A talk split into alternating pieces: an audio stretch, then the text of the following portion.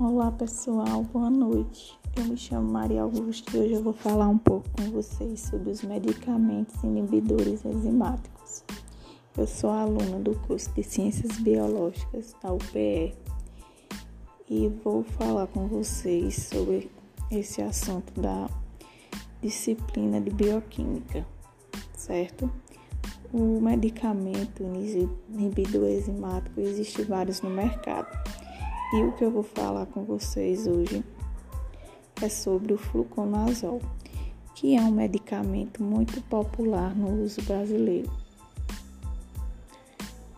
Ele é usado para o tratamento de fungos como a candidíase bucal e a candidíase vaginal, certo? Ele inibe a ação dos fungos que causam essas infecções no corpo humano. As enzimas nada mais são do que moléculas polipeptídicas responsáveis pela catase de reações do metabolismo de seres vivos, ou seja, a enzima do fluconazol, ela vai catalisar a reação desse fungo no nosso corpo, né? Elas atuam sobre moléculas específicas denominadas substratos enzimáticos, que são modificadas para dar origem aos produtos de reação. Na inibição enzimática, a substância inibidora forma ligações químicas com as enzimas de modo a interferir na sua atividade catalítica, de acordo com a estabilidade da ligação entre o inibidor e a enzima. A inibição enzimática pode ser de dois tipos: reversível e irreversível. Na inibição reversível, as moléculas do inibidor e as moléculas da enzima se unem por ligações não covalentes, que, por serem mais estáveis, podem ser rompidas, fazendo com que a enzima retome a sua atividade posteriormente. A inibição reversível é subdividida em duas classes: inibição competitiva e inibição não competitiva. Já na inibição irreversível, a atividade enzimática é inativa definitivamente.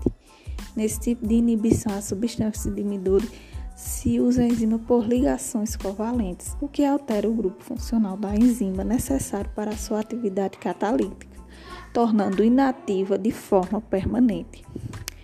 Um bom exemplo de inibidor irreversível é o íon cianeto, que se une à enzima citocromo oxidase, enzima muito importante no processo de respiração celular, levando à sua inativação definitiva. Existem muitos tratamentos terapêuticos que se baseiam na inibição enzimática, como a gente falou do fluconazol, que é um medicamento antifúngico, mas também existem os antibióticos, que combatem infecções por bactérias através da inibição irreversível das enzimas desses microorganismos. A penicilina é um exemplo desse. Mas hoje vamos falar sobre o fluconazol, que é um medicamento popular no Brasil e é muito usado para o tratamento de candidíase vaginal e bucal, para fungo, tratamento de fungo nas unhas e de micoses na pele, que também são fungos.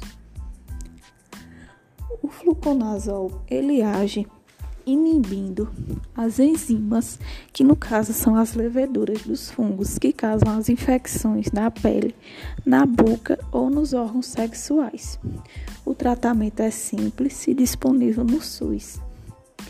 A maioria das pessoas que fazem o uso do fluconazol são pessoas com atividade sexual ativa que tomam o medicamento junto com seu parceiro, já que no caso de infecção nos órgãos genitais tem que ser tomado em conjunto, porque pode se passar de uma pessoa para outra, assim como a candidíase bucal também. É, por hoje é só isso.